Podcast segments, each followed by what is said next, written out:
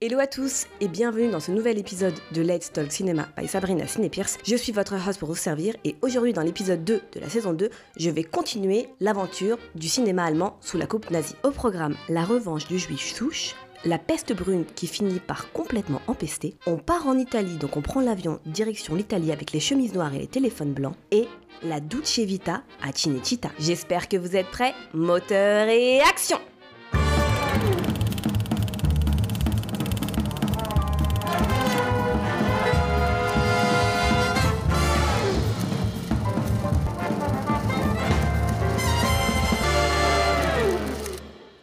Comme je le disais en introduction, je vais continuer sur ce cinéma allemand sous la coupe nazie.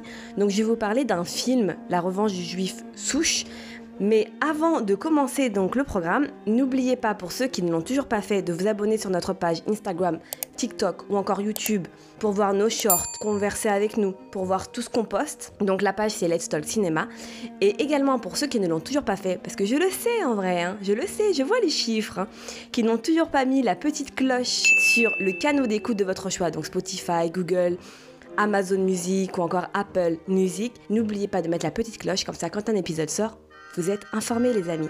La semaine dernière, souvenez-vous, je parlais donc de ce cinéma allemand sous coupe nazie. Effectivement, je vais continuer un petit peu aujourd'hui parce que je vais vous parler de La revanche du juif souche, qui est un film assez virulent d'ailleurs, je préfère en informer. Et puis, on va continuer à avancer, c'est un petit chapitre qui est un peu noir de l'histoire. On va vite le mettre derrière nous parce qu'après on va continuer sur des choses un peu plus funky. Merci aussi, petit message pour ceux qui m'ont fait des commentaires sur les petites capsules que j'ai postées sur la grande prêtresse des dieux.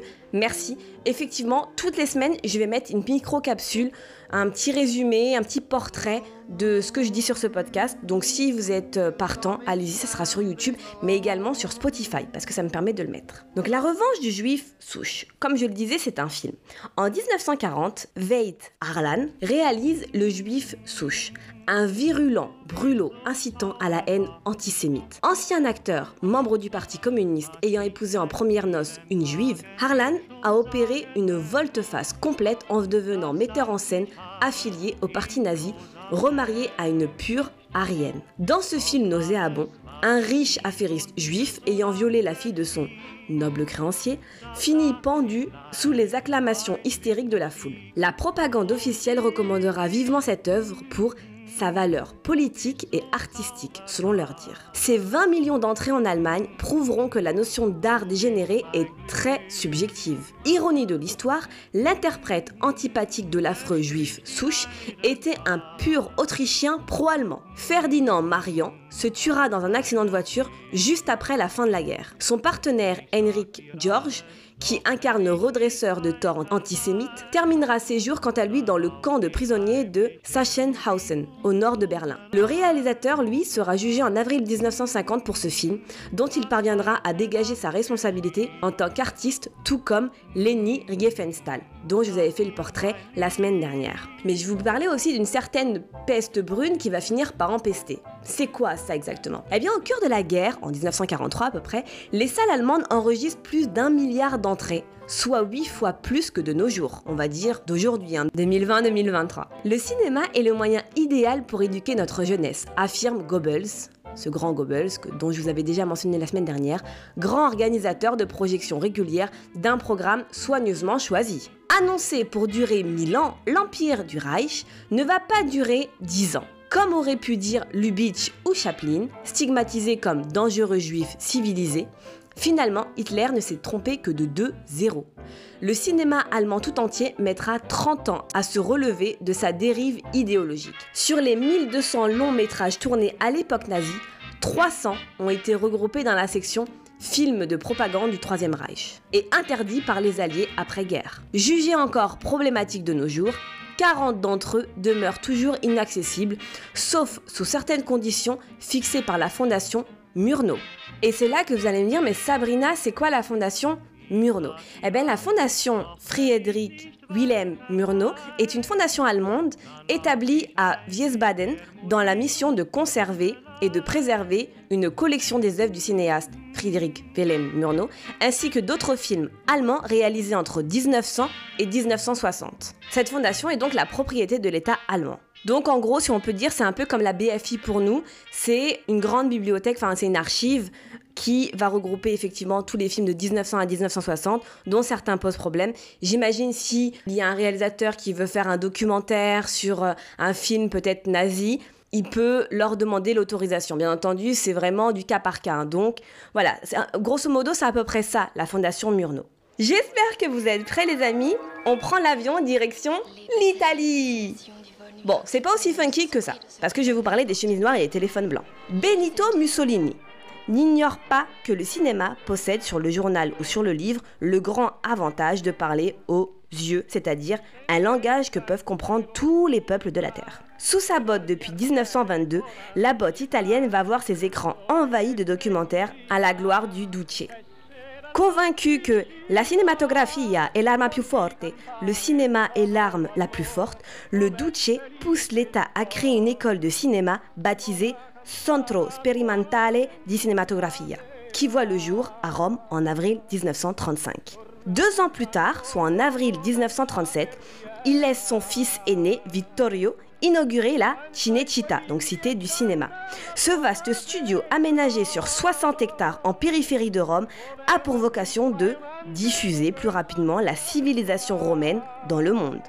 Et plus encore, de concurrencer l'hégémonie américano-hollywoodienne. Malgré tous ces efforts, seules quelques superproductions de propagande parviennent à émerger. Renouant avec le faste des peplums d'antan, donc pour ceux qui me suivent depuis le début, quand je dis peplum italien, on pense à quoi? Cabiria. Pour ceux qui n'étaient pas là, je vous invite à réécouter la saison 1 où je vous parle exactement des peplums italiens qui essayent de concurrencer Hollywood. Vous allez voir, ça vaut le détour. Je continue. Donc, ils vont, ils vont renouer avec le faste des peplums d'antan, avec Scipion l'Africain de Carmine Gallone en 1937, qui va vanter les vertus du chef guerrier romain réagissant aux palabres stériles d'un Sénat craintif. La charge spectaculaire de ce glorieux ancêtre contre les éléphants d'Hannibal fait passer le message impérialiste de manière pachydermique. Pas dupe, le peuple italien feint l'enthousiasme. Trois ans plus tard, la couronne de fer, en 1940, accumule d'invraisemblables morceaux de bravoure. L'ancien critique Alessandro Blasetti, réalisateur de cette avatar d'Heroic Fantasy, finit par devenir le cinéaste officiel du régime en l'absence de tout autre candidat sérieux. C'est là qu'on rentre à la Duce Vita à Cinecittà. Je vous explique. Pour faire rêver les milieux populaires et ou petits bourgeois tout en évitant les sujets qui fâchent, les réalisateurs italiens sont invités à enchaîner les mélodrames aseptisés dans les studios flambant neufs de la Cinecittà. Tous ces mélos insipides aux allures de soupe opéra se déroulent dans de chics salons bourgeois équipés de cheminées monumentales, de larges divans profonds et, comble du luxe, de téléphones modernes de couleur blanche. Assortis au décor des boudoirs, ces téléphonies bianchi vont devenir si emblématiques qu'ils donneront leur nom à ce genre de mélodrame bourgeois aussi sirupeux que convenu. Ainsi qu'au titre original de La carrière d'une femme de chambre de Dino Risi en 1975, qui revisite ironiquement cette période. Pour Monsieur Max de Mario Camerini en 1937, Dora Nelson de Mario Soldati en 1939 ou encore L'amante segreta de Carmine Gallone en 1941, rien de mieux que les téléphones blancs pour changer des chemises noires. Et pour finir cet épisode 2, je vais vous faire un portrait de Marlène Dietrich. Pourquoi? Parce que la semaine dernière, je vous ai fait le portrait de Leni Riefenstahl, qui était donc une euh, actrice et danseuse qui est passée du côté obscur, donc du côté nazi, qui a fait des films pour eux, etc. Si vous n'avez pas entendu, vous pouvez réécouter l'épisode 1 de ce podcast ou voir directement la capsule en vidéo que j'ai faite la semaine dernière. Mais donc aujourd'hui, on va faire un portrait contre portrait. Donc je vais vous parler de Marlène Dietrich qui est exactement l'opposé de l'aînée Riefenstahl. Mais qui est Marlène Dietrich? Eh bien de son vrai nom, Marie Magdalene Dietrich, née le 27 décembre 1901 à Schönenberg, c'est aujourd'hui un quartier de Berlin. Elle va débuter donc sa carrière au théâtre en 1921. Au début, c'est pas du tout ce qu'elle veut faire. Elle envisage une carrière de violoniste de concert, mais elle doit abandonner l'usage intensif de cet instrument-là à la suite d'une blessure au poignet. Marlène, donc Dietrich, prend ses premiers cours de théâtre auprès de Max Reinhardt en 1921 et se lance dans une carrière théâtrale à Berlin. Elle obtient son premier rôle mineur au cinéma en 1923. Cette année-là, elle épouse d'ailleurs Rudolf Siebert, un réalisateur de films américains. À la fin des années 20, elle enregistre ses premières chansons et les chante dans la revue Es lieg in der Luft. C'est dans l'air en 1928. En 1929, elle tourne donc pour la première fois un rôle important au cinéma dans le film allemand L'énigme. La même année, en octobre, elle passe une audition pour L'Ange Bleu du réalisateur Joseph von Sterberg, qui l'a remarqué sur scène. Elle obtient donc le premier rôle, celui de Lola Lola. Le premier film du cinéma parlant allemand sort au Gloria Palast à Berlin le 1er avril 1930 et fera d'elle l'actrice la plus célèbre, notamment grâce à la chanson Ich von Kopf bis für of Liebe Ingestel. Désolé, je parle pas allemand, mais ça se traduit littéralement Je suis faite pour l'amour de la tête aux pieds. Repérée donc à la suite par les studios américains Paramount, Marlène Dietrich va quitter l'Allemagne pour l'Amérique le 2 avril 1930, le lendemain de la première du film, et s'installe donc définitivement à Hollywood. Son premier film américain sera Cœur brûlé, qui sortira le 14 novembre. Le long métrage lui vaut une présélection aux Oscars du cinéma. Dans les années 30, elle connaît la gloire, enchaînant les réussites au cinéma et également sur scène, où ses nouvelles chansons cartonnent littéralement. Dans sa collaboration artistique avec Von Steinberg, naîtront sept films dont les mythiques Morocco en 1930, Shanghai Express en 1932, L'Impératrice Rouge en 1934, qui font de l'actrice l'incarnation parfaite de la femme fatale. Bien sûr, elle va ensorceler les plus grands réalisateurs dans différents genres de films.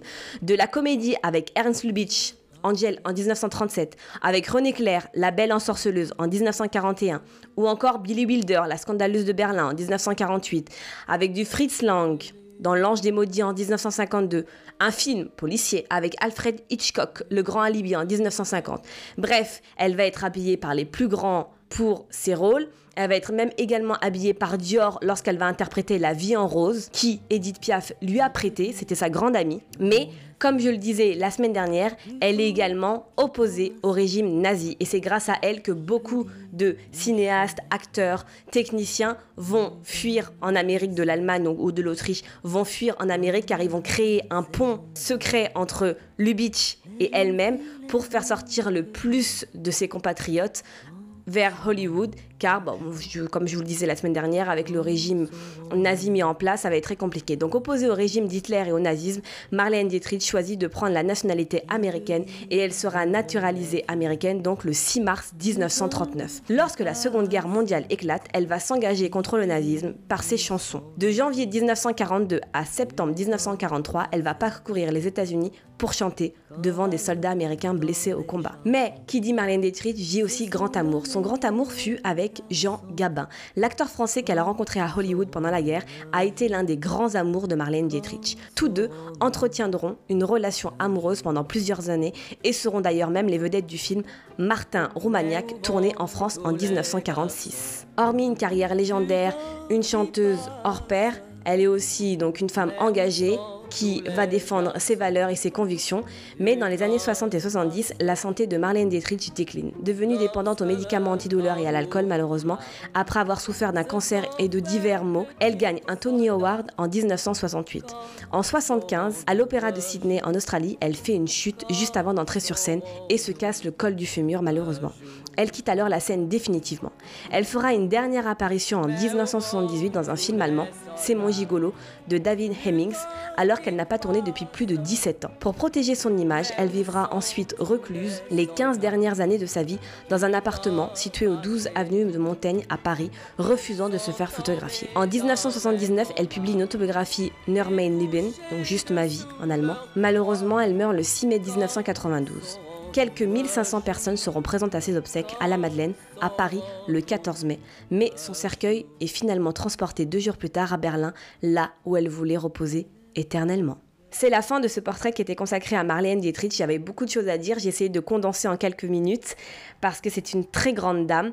J'espère en tout cas que cet épisode vous a plu. C'est toujours un plaisir de vous raconter cette grande histoire du cinéma. Avant de vous donner le programme de la semaine prochaine, n'oubliez pas, pour ceux qui ne l'ont toujours pas fait, de mettre la petite cloche sur le canot d'écoute de votre choix, Spotify, Amazon, Google, peu importe, mettez la petite cloche, comme ça quand un épisode sort, vous en êtes informé. N'oubliez pas également, pour ceux qui ne nous suivent toujours pas sur les réseaux sociaux, Instagram, TikTok, YouTube, de nous suivre. Vous allez voir, on poste des, des choses assez rigolotes, donc n'hésitez pas à nous faire un petit coucou. La semaine prochaine, J'espère que vous avez des Air Miles, les amis, parce qu'on reprend l'avion. hein. Ça va coûter cher en ce moment, parce qu'on va prendre beaucoup, beaucoup l'avion.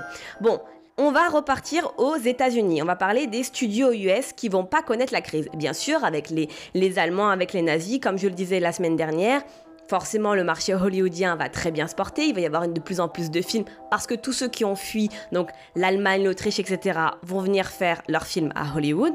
Donc eux ne vont pas connaître la crise. Je vais vous parler des doubles séances permanentes avec du popcorn comme disent les Américains, donc le popcorn qui va peser très très très lourd dans l'industrie. Je vais vous parler d'un Hollywood qui va très très bien rebondir et je veux ouvrir le bal parce qu'on va commencer à parler des comédies musicales made in Hollywood.